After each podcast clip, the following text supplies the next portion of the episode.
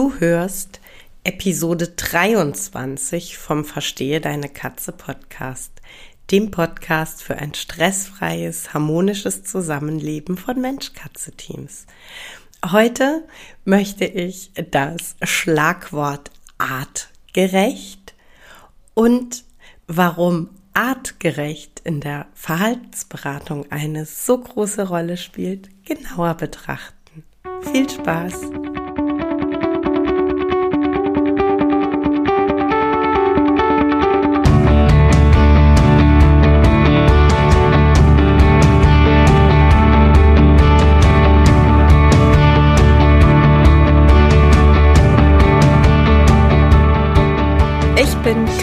Knispel, Expertin für Angst- und Aggressionsverhalten bei Katzen.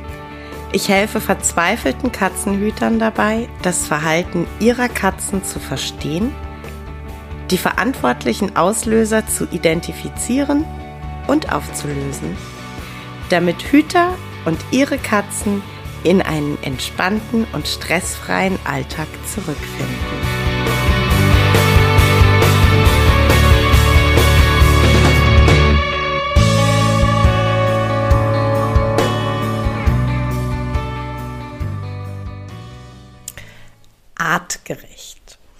Artgerecht ist vermutlich eins der am häufigsten verwendeten äh, Worte, speziell in Katzengruppen bei Facebook. Es wird ähm, ganz vieles immer damit begründet, dass es nicht artgerecht sei und dass man doch bitte darauf achten soll, dass es artgerecht ist. Kratzbaum, Futter, Toilette, Spielzeug, Spielangebote. Und vielleicht fragst du dich manchmal, was mein Job als Katzenpsychologin, als Katzenverhaltensberaterin mit dem Thema artgerecht zu tun hat und äh, welchen Bogen ich da heute schlage. Ich würde ganz gerne mit dem Thema Kratzbaum und Kratzmöbel tatsächlich anfangen, weil ich es dir an dem Beispiel, glaube ich, sehr bildhaft erklären kann. Viele Kratzmöbel, die du zu kaufen bekommst, entsprechen tatsächlich nicht den Ansprüchen, die eine Katze hat ähm, als, als Schlagworte ähm, fallen mir da eben immer gerne ein äh, die dünnen Säulen, die Zahnstocher. Und ähm, ganz oft werden äh, Kratzbäume auch als Plüschmonster bezeichnet. Damit ist einfach gemeint, beim, beim Thema Zahnstocher, also so dünne Säulchen. Das sind oft so im Durchmesser 8, 9 Zentimeter, äh, also wirklich sehr dünne Säulchen aus einer Pappe. Und die sind zum einen nicht stabil, also das birgt einfach auch ein Unfallrisiko, aber zum anderen entsprechen sie überhaupt nicht dem, was eine Katze braucht, um sich an einem Kratzbaum wohlzufühlen. Ähm, die Kratzbäume, die wir uns in die Wohnung holen, die sollen ja letzten Endes ein Stück weit ähm, Bäume in der Natur ähm, ja, nachahmen. Und ähm, äh, ja, so ein, so ein Baum in der Natur, der ist halt wahrscheinlich etwas dicker, aber vor allem wesentlich robuster. Und äh, wenn das eben so ein dünnes, wackeliges Ding ist, dann nehmen die Katzen das nicht an. Das ist nicht nur für uns Menschen ärgerlich und ist nicht nur für uns Menschen ähm, ein Kostenfaktor, sondern, und da sind wir jetzt dann eben beim Thema Katzenpsychologie und Verhaltensberatung, das äh, Kratzmarkieren, das Hinterlassen von ähm, Nachrichten mittels der Krallen und der Duftdrüsen, die unsere Katzen in den Pfoten haben, das ist ein ähm, ganz essentielles, natürliches Verhalten. Und da sind wir dann beim Wort artgerecht.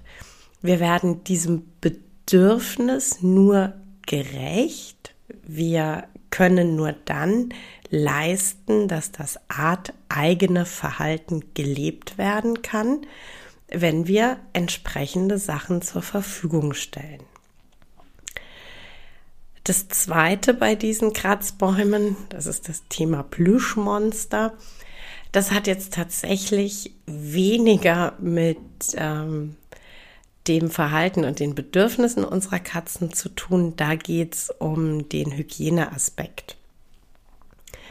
Es gibt mittlerweile einige Hersteller, die ähm, nicht mehr komplette Liegeflächen mit Plüsch überziehen und das dann auch noch schick festtackern und kleben, ähm, sondern die eben Bettchen mit ähm, so Klettstreifen befestigen.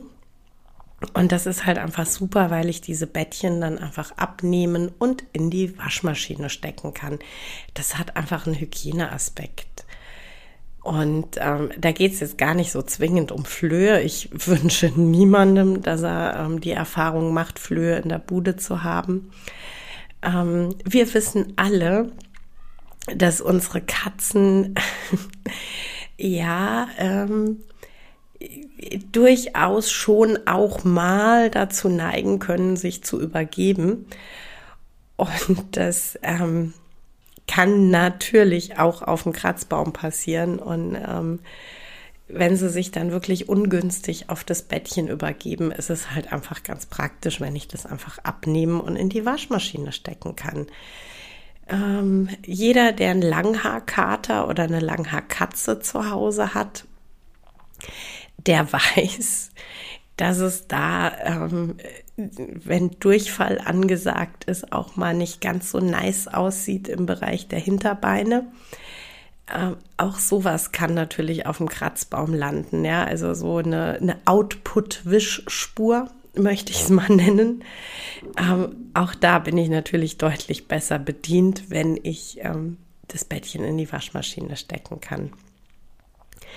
Genau, und deshalb ist tatsächlich auch in der Verhaltensberatung das Thema artgerechte Kratzmöbel immer ein großes Thema. Also wenn ihr auf mich zukommt und sagt, ähm, meine Katze puppelt die Tapete von der Wand, meine Katze ähm, kratzt am Sofa, meine Katze kratzt am Bett, dann ist definitiv das Erste, was ich mit euch durchgehe, wie sehen eure Kratzmöbel aus?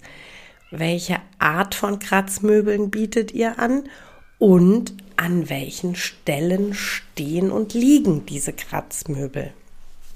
Und deshalb ist, wenn es um Kratzbäume geht, das Thema artgerechter Kratzbaum auf jeden Fall ein Thema. Ein artgerechter Kratzbaum, ein Kratzbaum, der euren Katzen und deren Bedürfnissen ähm, entspricht und die Möglichkeit bietet, die Bedürfnisse auszuleben, der hat eine möglichst dicke, möglichst robuste Säule, also sprich einen Stamm, der sollte wirklich mindestens, absolut mindestens 12 Zentimeter Durchmesser haben. 14, 16, 18 Zentimeter sind noch viel besser. Perfekt ist das Ganze, wenn das aus sehr robustem Material ist. Ich bin ganz großer Fan von Vollholzkratzbäumen. Idealerweise hat der Kratzbaum dann eine schwere, massive Bodenplatte, damit er wirklich ähm, sicher steht, nicht ins Kippeln kommt. Das nächste ist auch immer so ein Schlagwort, verbaut. Äh, ihr kennt es vielleicht, diese ähm, hübschen Kratzbäume, die ähm, haben Leiterchen und Treppchen und da ist ein Nestchen und da ist ein Höhlchen und das und jenes. Ähm, für unsere Katzen ideal ist wirklich, wenn mindestens ein Stamm ohne eine Unterbrechung ja, gut einen Meter nach oben ragt. Denn ähm, das Recken und Strecken macht nicht nur Spaß, sondern wir erinnern uns, es geht darum, Botschaften zu hinterlassen. Je höher ich meine Kratzbotschaft hinterlasse, desto mehr erwecke ich den Eindruck, dass ich eine richtig große und imposante Katze bin. Und letzten Endes, also das kennen wir auch, wenn wir unsere Katzen beobachten, die mögen es halt auch wirklich sehr, sich zu recken und zu strecken.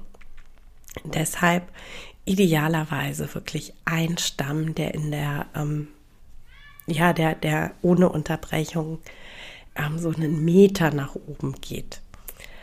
Super ideal ist es dann, wenn der Kratzbaum an einer für unsere Katzen interessanten Stelle steht, nämlich an einer Stelle, die, ich sag mal, prominent im Revier ist, damit man auch wirklich, also ne, seine Nachricht so hinterlässt, dass möglichst viele Mitbewohner wirklich möglichst oft an dieser Nachricht vorbei müssen, um ähm, einfach ähm, ja zu erreichen, dass wirklich jeder meine Nachricht sieht.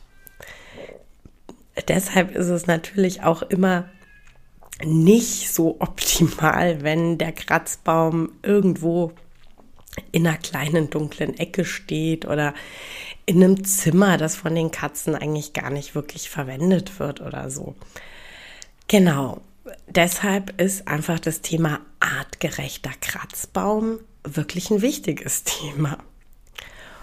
Und das äh, ja, tatsächlich nächste Thema artgerecht, Toilette. Und ähm, es ist wirklich ein Fakt, dass ähm, die häufigste Anfrage im Bereich der Verhaltensberatung in die Richtung Unsauberkeit geht.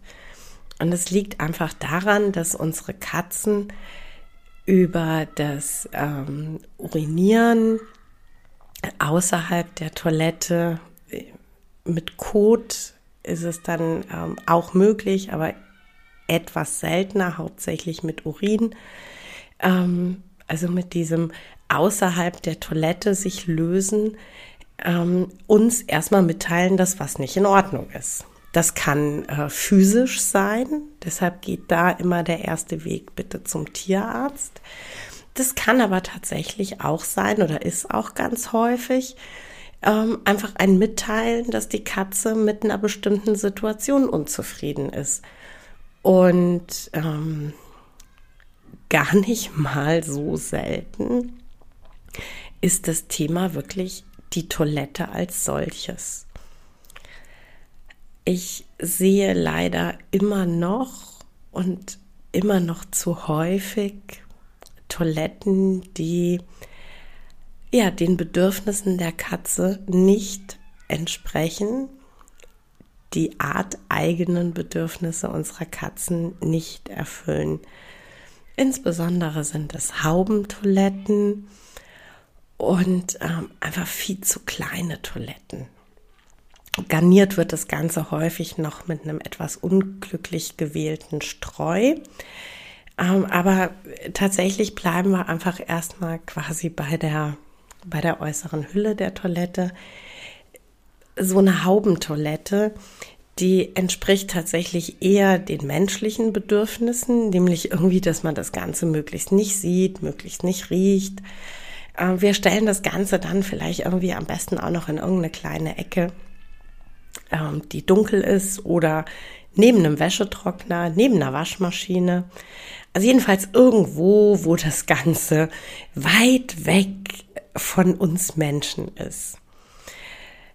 Für unsere Katzen ist das in äh, mehrerer Hinsicht einfach nicht ideal. Unsere Katzen sind in freier Natur in dem Moment, in dem sie sich lösen, in dem Moment, in dem sie ihr Geschäft verrichten, ähm, ja, angreifbar für Feinde. Und ähm, deshalb schätzen es Katzen sehr, während sie ihren Toilettengang verrichten, ihre Umwelt beobachten zu können, ihre Umwelt im Blick und im Gehör zu haben. Das geht natürlich mit einer Haubentoilette nicht so wirklich. Ne? Da ist wenig Sicht nach außen geboten. Das Zweite, wir wissen alle, dass unsere Katzen enorm gut riechen können. Und ähm, ja, so ein Plastikding hat halt irgendwie auch geruchlich den Charme von einer Dixie-Toilette. Das ist einfach so. Und der dritte Aspekt ist, dass die Grundfläche der Toiletten in aller Regel echt sehr, sehr klein ist. Also wenn wir bedenken, dass man davon ausgeht, dass sich eine Katze, ähm, ohne sich klein machen zu müssen, auf der Grundfläche der Toilette wirklich bequem drehen können sollte, dann wird es, äh, wenn wir Maine Coons anschauen, ähm, echt schwierig mit den Toiletten, die es ähm, so auf dem Markt gibt. Ähm, ganz besonders gerne äh, diese unsäglichen Ecktoiletten, am besten noch gesteigert Hauben-Ecktoiletten. Also ich weiß nicht, da, da es dann echt schon bei Kitten so mit einem halben Jahr knapp mit der Grundfläche zurechtzukommen.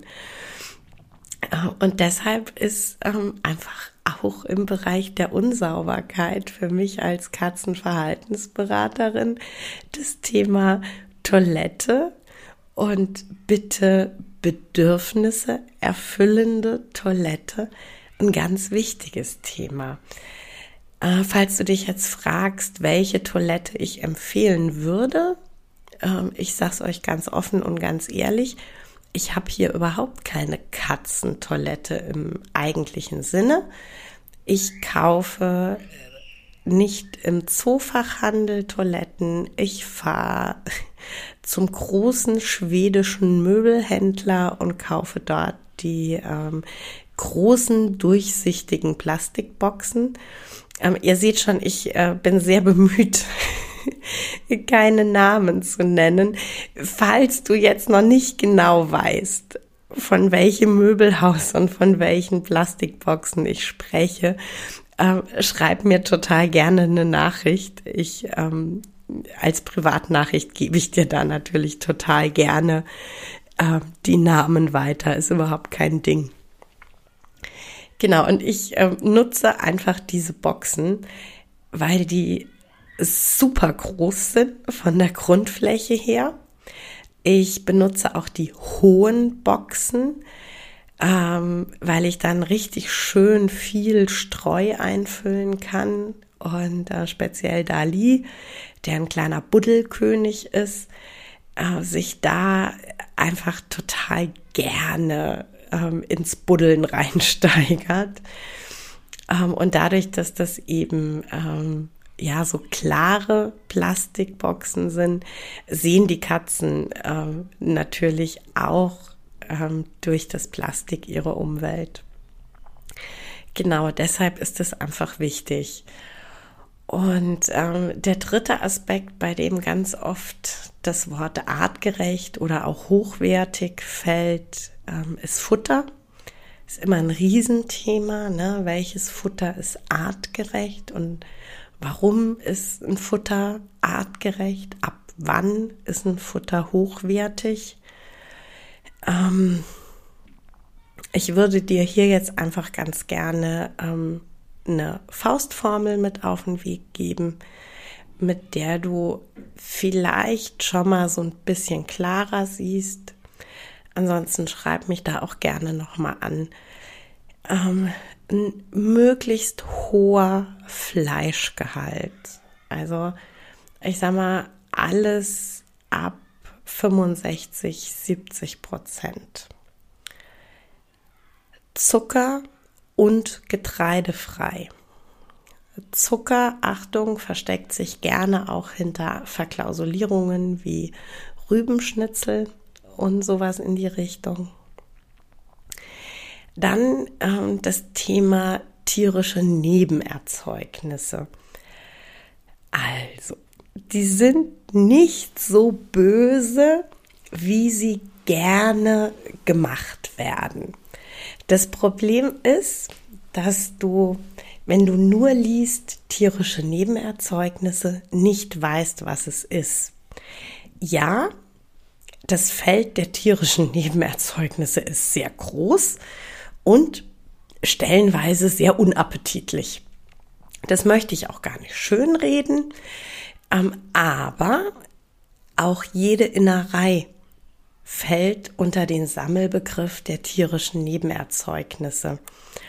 Und deshalb bin ich wirklich ein ganz großer Fan von sehr offener Deklaration.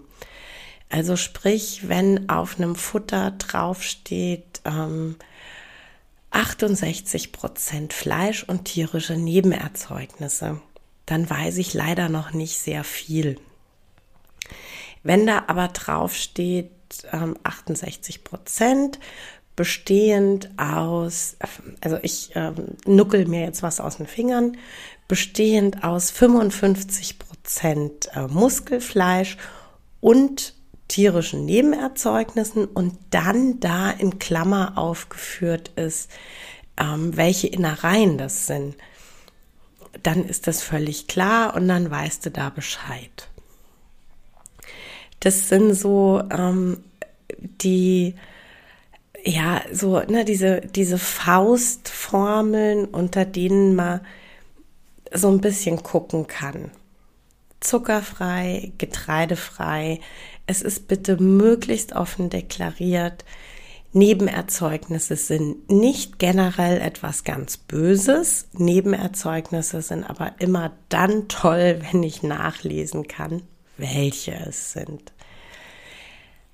Genau, ähm, generell ein pflanzlicher Anteil von drei bis fünf Prozent, so speziell in Richtung, ähm, ja, sag mal, Möhrchen oder ähm, sowas in die Art ist völlig okay, dient als Ballaststoff, damit es dann auch im hoffentlich artgerechten Katzenklöchen schön flutschen kann.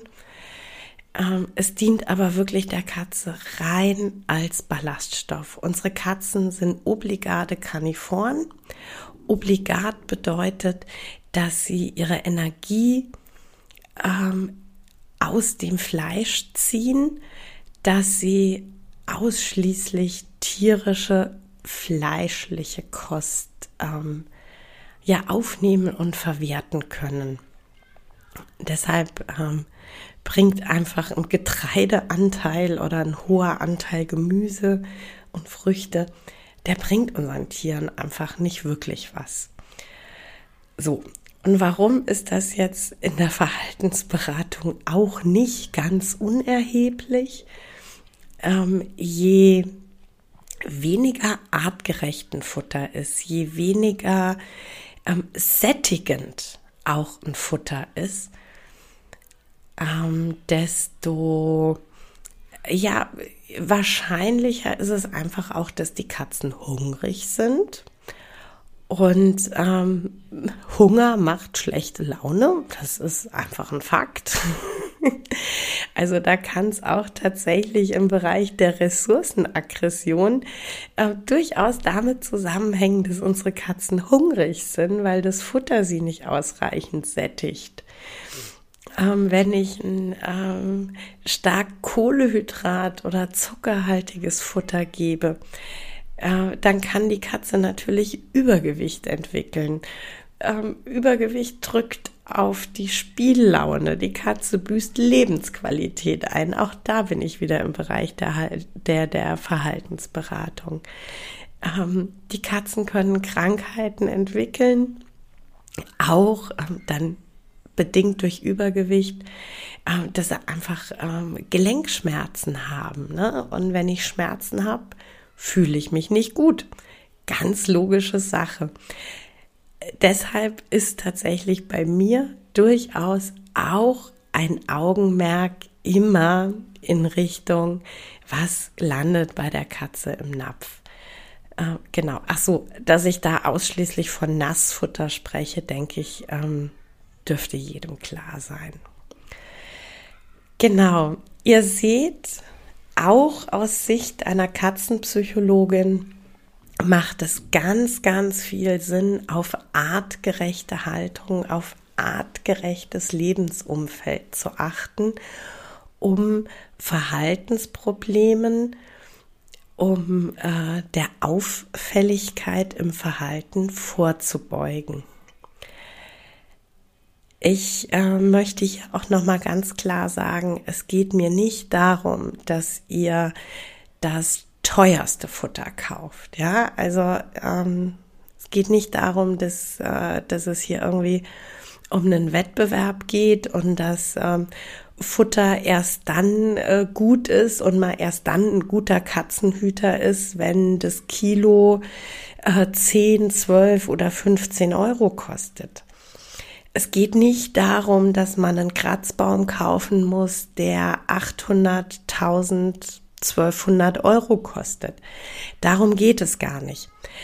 Aber es geht ganz stark darum, dass wir uns als Hüter bewusst machen, dass ähm, auch Katzen als Haustier, als Begleiter Ansprüche haben, ihrer Art entsprechende Ansprüche haben und dass wir, wenn wir uns für die Haltung von Katzen entscheiden, einfach uns auch bewusst sein müssen, ähm, dass da Kosten auf uns zukommen und dass es eben nicht sinnvoll ist, sinnvoll im, im Sinne der Katze, ähm, immer das günstigste und ähm, da auch gar nicht zu hinterfragen und einfach zu sagen, ähm, ja, aber wenn es das Futter beim Discounter XY für, weiß ich nicht, 65 Cent die 400 Gramm Dose gibt, das ist auch gut. Das gibt's ja schließlich im Geschäft.